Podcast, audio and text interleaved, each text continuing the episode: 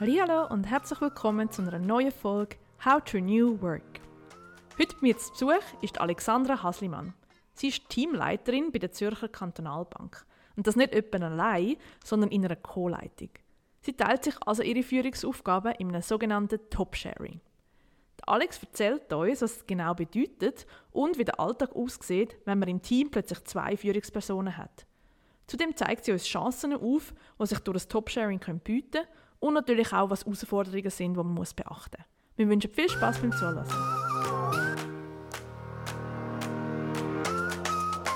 Das ist dein Podcast rund um Themen von New Work.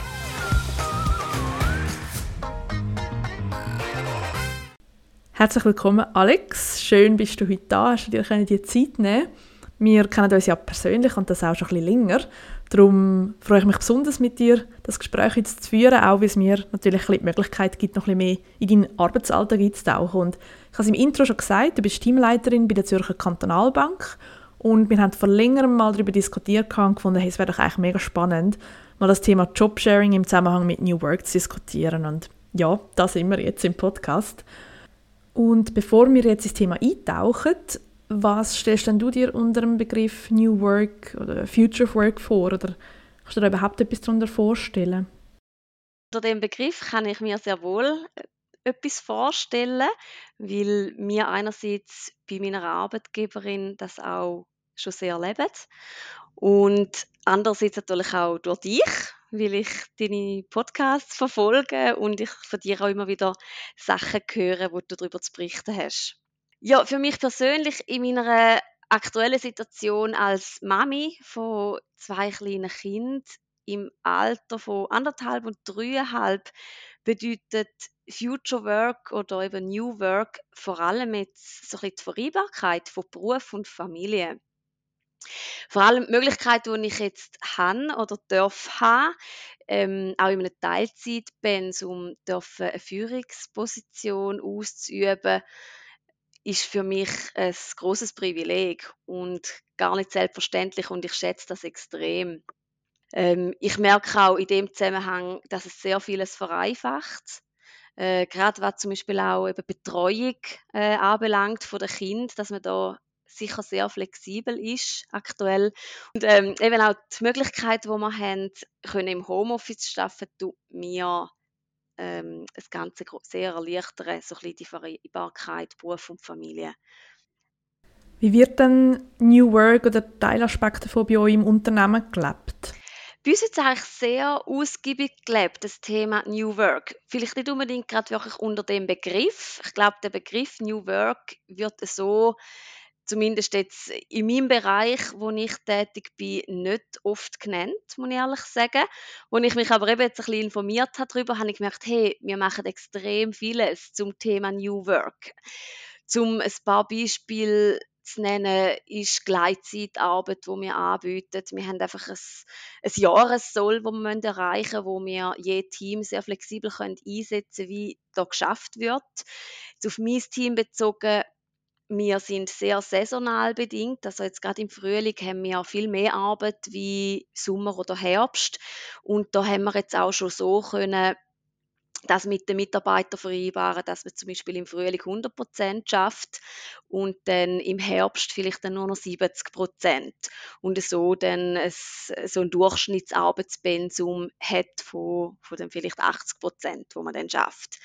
Wir haben eben die Homeoffice-Möglichkeit, ähm, wir haben Sabbaticals, wo meine Arbeitgeberin anbietet. Wir haben Coworking Spaces, wir haben Desk Sharing. Ich merke auch immer mehr, dass flache Hierarchien zunehmen und jetzt auch gerade in meiner Position als Führungskraft ist eigentlich so ein bisschen der klassisch autoritäre Führungsstil verschwindet eigentlich und ist auch gar nicht mehr groß gewünscht. Das sind eigentlich so die Themen, die ich aktuell auch sehr spüre und miterlebe. Und ja, wo ich wirklich finde, hey, da wird auch bei uns gelebt. Agiles Arbeiten, agile Teams, das ist äh, wirklich, das, ja, das gehört eigentlich zum Arbeitsalltag. Du hast vorher erwähnt, dass ihr auch immer wie flachere Hierarchien habt. Wie zeigt sich das? Es kommt natürlich darauf an, in welchem Bereich das man arbeitet. Ähm, einerseits gerade bei Reorganisationen, die stattfinden, merken wir, dass da zum Teil ähm, Hierarchien wirklich abgebaut werden, um flachere Strukturen auch zu bekommen. Auch nähere Leitwege, sage ich jetzt einmal.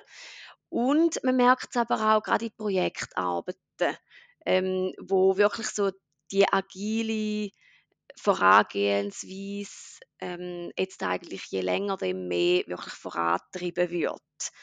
Ähm, wo man eigentlich dann nicht mehr so ein Team hat, äh, wo eigentlich ein Team definiert ist, wo fünf oder mehrere Leute zusammenarbeiten, sondern wo man eigentlich ähm, Matrix organisiert ist und dann teamübergreifend sozusagen neue Teams bildet, um auch etwas im können schaffen. Vielleicht kannst du mal noch schnell erklären, Top-Sharing. Also wie unterscheidet sich das zum klassischen Job-Sharing?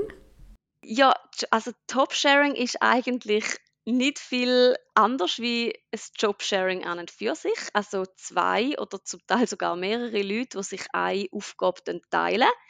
Der Unterschied zum klassischen Jobsharing ist einfach, dass man beim Topsharing in einer Führungsposition ist und in dem Sinn nicht nur fachliche ähm, Aufgaben teilt, sondern halt auch noch äh, Führungsarbeit, also die Arbeit mit den Mitarbeitern ähm, äh, aufteilen. Wie sieht das denn so praktisch in deinem Berufsalltag aus? Was für Aufgaben teilen ihr euch da? Wie viel, und wie viele Leute sind ihr? Wir sind das Zweite. Ich teile meinen Job mit der Vivi, mit meiner Co-Lead-Partnerin. Wir nennen es bei uns Co-Lead und nicht Top-Sharing. Und wir sind je beide zu 50 Prozent angestellt und teilen unsere 100 Prozent Stelle als Teamleiterin. Wir sind so im Arbeitsalltag aufgestellt, als dass wir so Themenownerschaften definiert haben, äh, wo wir fix zuteilt haben, wer wo den Lead hat.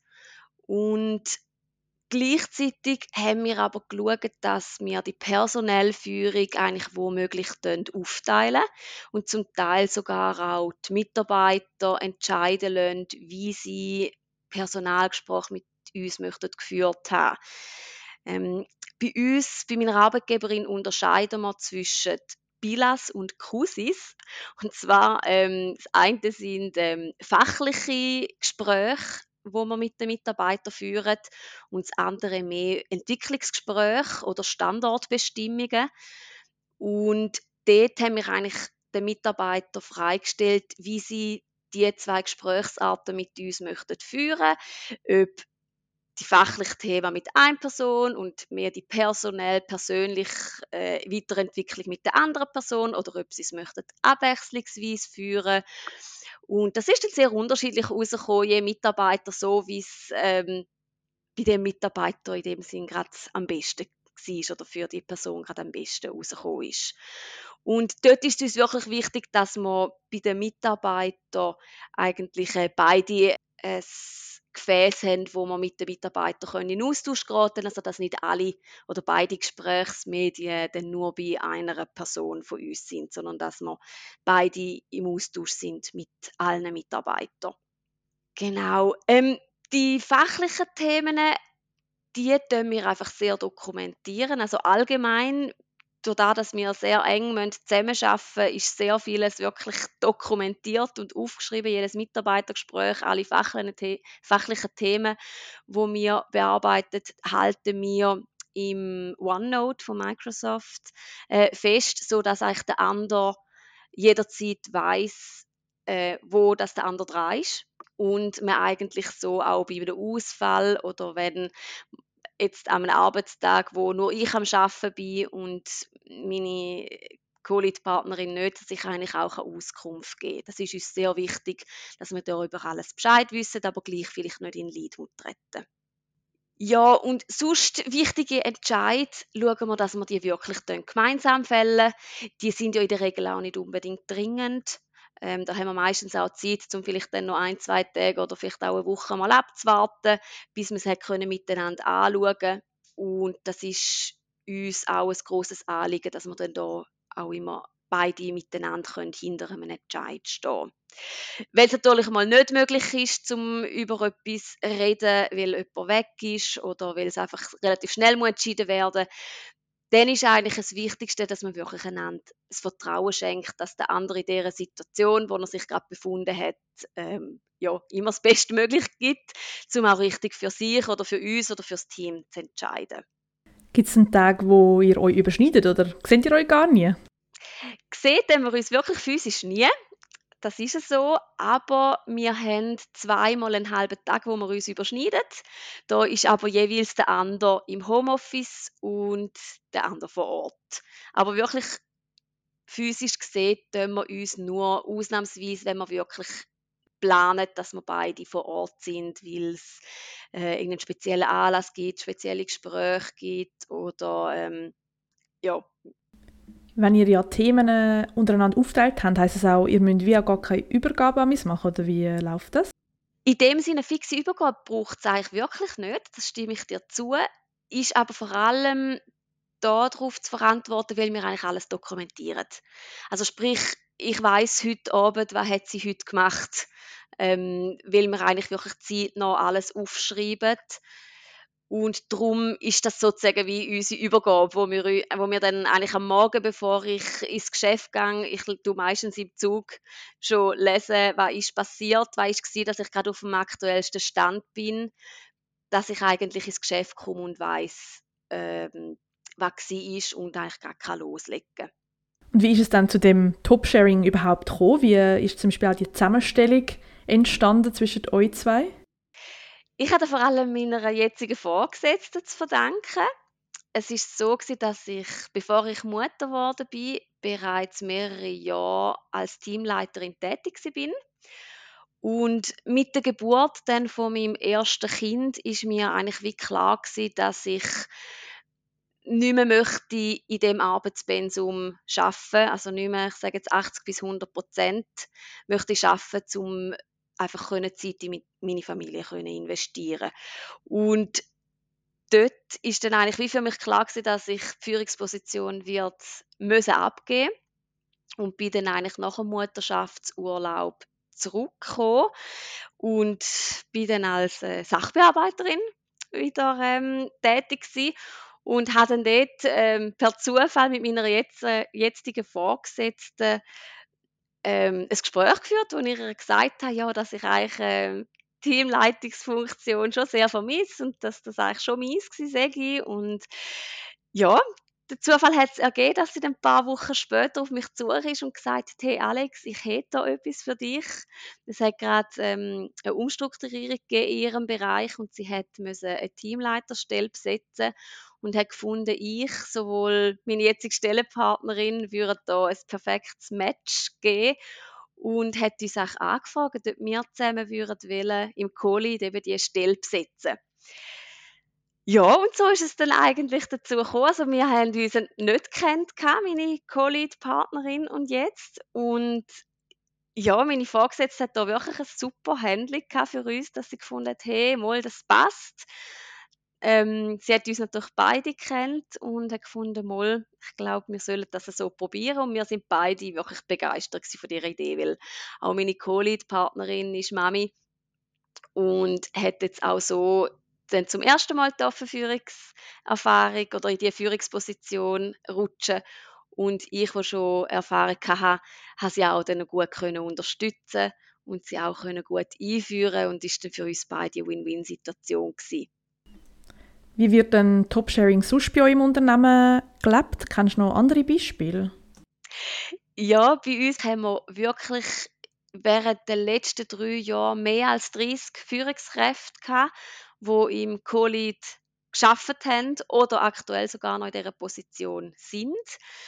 Ich kenne natürlich nicht alle, aber so ein bisschen die bekannten Ausprägungen von Top-Sharing sind vor allem so ein bisschen 60-60, also 60 Stellenprozent und 60 Stellenprozent oder 80-80 oder zum Teil sogar sogar auch irgendwie 100 und 80. So das Klassische, wie wir es jetzt wirklich haben, so die 50-50, wo man sich wirklich eine Stelle teilt, ist mir bis jetzt ähm, nicht bekannt. Es hat aber vor allem damit zu tun, bei denen, die ich jetzt aufgezählt habe, bei denen, die bekannt sind, dass das ähm, das Jobsharing dann vor allem aufgrund von dem zustande ist, dass es vielleicht eher größere Teams sind, wo man einfach ähm, Teams zusammengenommen hat, die die gleichen Tätigkeiten machen und so hat können Synergien nutzen und man darum ähm, das Co-Lead dann definiert hat, dass dort das Zweite das sinnvoll ist. Was sind so die Chancen, aber vielleicht auch natürlich die Herausforderungen, die du siehst im Top-Sharing? Kannst du es äh, überhaupt empfehlen? Ja, ich bin jetzt seit drei Jahren in dieser Funktion und ich kann es also allen nur empfehlen. Ich bin mega begeistert von dem. In Bezug auf meine Privatsituation ist eben gerade die Vereinbarkeit von Beruf und Familie für mich eigentlich das, Größte, dass ich das dürfen so ähm, weiterhin ausleben und weiterhin dürfen im Teilzeitpensum Führungskarriere ausüben, wenn ich sonst wirklich nicht mehr hätte können und hätte es auf Eis legen und wenn ich aber eigentlich wirklich am meisten schätze am Ganzen, vor allem im Vergleich jetzt auch zu vorher, wo ich im 100% Pensum allein Teamleiterin war, ist, dass man immer einen Sparing-Partner hat. Also es ist immer, wenn irgendein Entscheid gefällt werden, man strategische Überlegungen macht, man hat immer jemanden zur Seite, wo genau in der gleichen Situation ist, wo man einfach nochmal Fragen abholen kann, wir können einander challengen, hey, findest du das auch? Wir können einander wirklich sehr challengen zum Teil und nochmal etwas hinterfragen. Auch dadurch, dass man ein verschieden ticken, ähm, hat man natürlich da gewisse Stärken oder Ausprägungen, wo der eine hat, wo, wo der andere dann ähm, gerade gezielt auch einsetzen. Und ich muss wirklich sagen, dass, man, dass mir das extrem viel bringt und man einfach viel sicherer unterwegs ist, wenn man einfach nochmal jemanden auf, ja, auf der Seite hat, wo, wo man nochmal etwas kann kurz diskutieren kann.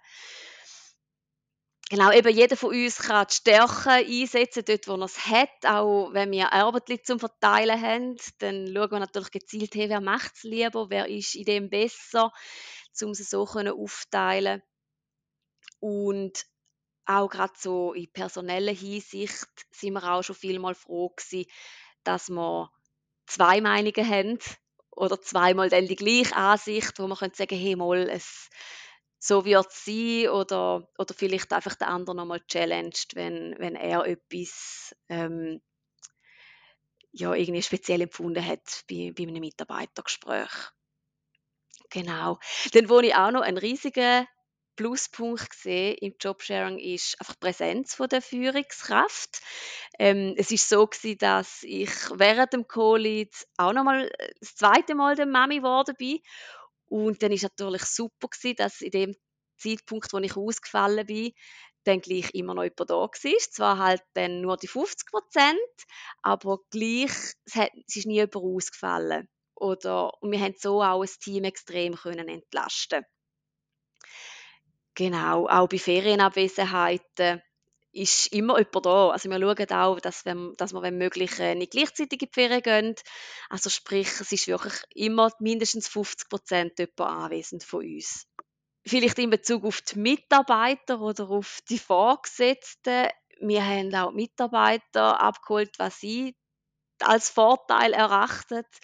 Und sie haben auch gefunden, dass sie das Gefühl haben, dass äh, im Co-Lead äh, die Vorgesetzten sehr motiviert sind und engagiert und sie eigentlich eben auch immer je nach Thematik ähm, auf jemanden von uns können zugehen und auch der andere immer Bescheid weiß, was gerade am Laufen ist.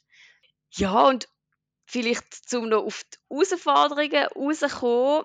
Ich denke, was man sicher nicht darf unterschätzen ist der Abstimmungsaufwand was braucht, oder? Wir, also wir müssen wirklich eben sehr viel dokumentieren, aufschreiben, festhalten. Das braucht am Anfang ein bisschen Zeit, um so ein bisschen reinkommen, dass man wirklich immer alles notiert. Aber auch das ist jetzt mittlerweile so selbstverständlich, dass man es eigentlich ja, gar nicht mehr groß bemerkt, dass man da die ganze Zeit alles am Aufschreiben ist. Was ich sehr wichtig finde, ist, das Zweiergespann oder das Dreiergespann oder was dann auch immer ist, dass man dieselbe, die gleichen Werte und Ziele verfolgt und auch als Einheit auftritt gegen aussen, ein großes Vertrauen einander schenkt und überhaupt und ganz wichtig ist, dass es kein Konkurrenzkampf darf sein zwischen einem. Du hast es vorher gesagt, man muss auch so ein bisschen die gleichen Werte teilen, wenn man will, dass so etwas funktioniert. Konkurrenzkampf hat da wirklich, äh, ist da fehl am Platz. Wie haben die denn das gemacht, dass es bei euch so gut funktioniert hat oder immer noch funktioniert?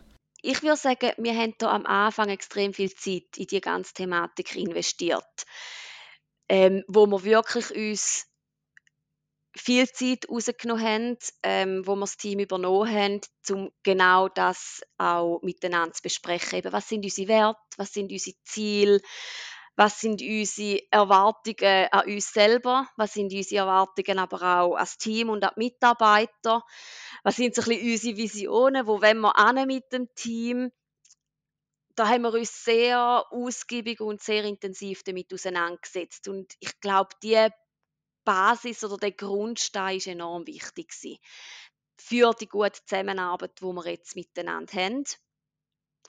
Und würde ich auch jedem empfehlen, zum wirklich sagen, lieber nochmal eine Stunde mehr drin investieren, wie dass man nachher eben genau in so Situationen kommt, wie ähm, wo es dann eben zu einer Konkurrenzsituation kommt oder dass man dann eben vielleicht einander das Vertrauen nicht ganz so kann schenken wie man es eigentlich gerne will. Auch der Respekt eben ins andere oder auch eben hintereinander stehen, wenn jemand einen Entscheid fällt, das ist für uns so selbstverständlich. Ähm, klar kann es dann mal sein, dass man vielleicht denkt, oh, da hätte ich jetzt anders gemacht. Und genau dann ist es mega wertvoll, wenn man dann eben genau jemanden hat, der einem da vielleicht dann auch gerade wieder spiegelt und man dann daran arbeiten und ich glaube, das ist so wertvoll, weil eben den Sparing-Partner, den hat man sonst einfach nicht. Es ist einfach etwas anderes, mit dem Vorgesetzten oder mit dem Mitarbeiter über so Themen zu reden, wie mit einem, der einfach wirklich eben genau gleichgestellt ist. Wie hat sich Führung vielleicht auch in den letzten paar Jahren verändert? Merkst du denn einen Unterschied zu noch vor ein paar Jahren? Ich merke es extrem, ja. Ich habe wirklich das Gefühl, jetzt, seit äh, ich im Arbeits-, in der Arbeitswelt bin, hat sich das extrem gewandelt. Ich, würde wirklich sagen, eben der autoritäre Führungsstil, den gibt es bei uns eigentlich nicht mehr. Ähm, man probiert wirklich so ein bisschen mehr in das Kooperative reinkommen, in ein Coaching, in ein Mentoring, in ein Miteinander und erwartet aber im Gegenzug von Mitarbeitern auch sehr viel Eigeninitiative, sehr viel Eigenverantwortung. Ownership ist ein riesiges Thema bei uns. Ähm, Flexibilität, wo natürlich auch einiges von den Mitarbeitern verlangt wird. Im, gleich, Im Gegenzug sie aber natürlich auch viel größeres, sage jetzt mal, Mitbestimmungsrecht haben oder auch viel mehr in Themen mit einbezogen werden, wo soll es angehen, etc. Ich habe schon das Gefühl, da hat sich extrem gewandelt in den letzten paar Jahren, dass man da wirklich so ein bisschen wegkommt von dem Top-Down, sage ich jetzt einmal. Wenn sich die Führungsskills auch immer wieder verändern, wie kann man das lernen? Gibt es zum Beispiel bei euch intern auch Angebote für Führungspersonen oder vielleicht auch Leute, die, die neu führen, um sich diese Kompetenz aneignen? Wir haben sehr viele interne äh, Führungsmodule, genau, wo wir uns können weiterbilden oder zu Themen können ausbilden lassen.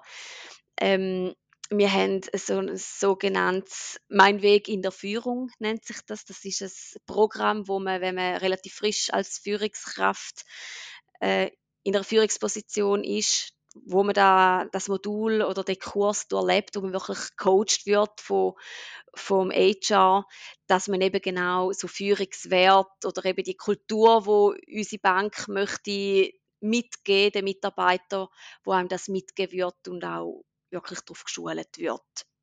Und man kann sich wirklich laufend weiterbilden. Da äh, habe ich wirklich sehr eine gute Arbeitgeberin, die das auch sehr wünscht und fordert, dass man auch laufend ähm, sich weiterbildet. Wenn jetzt ein Unternehmen dazu lässt und ebenfalls möchte Top-Sharing oder Job-Sharing bei sich einführen, was äh, würdest du da raten und würdest du überhaupt empfehlen?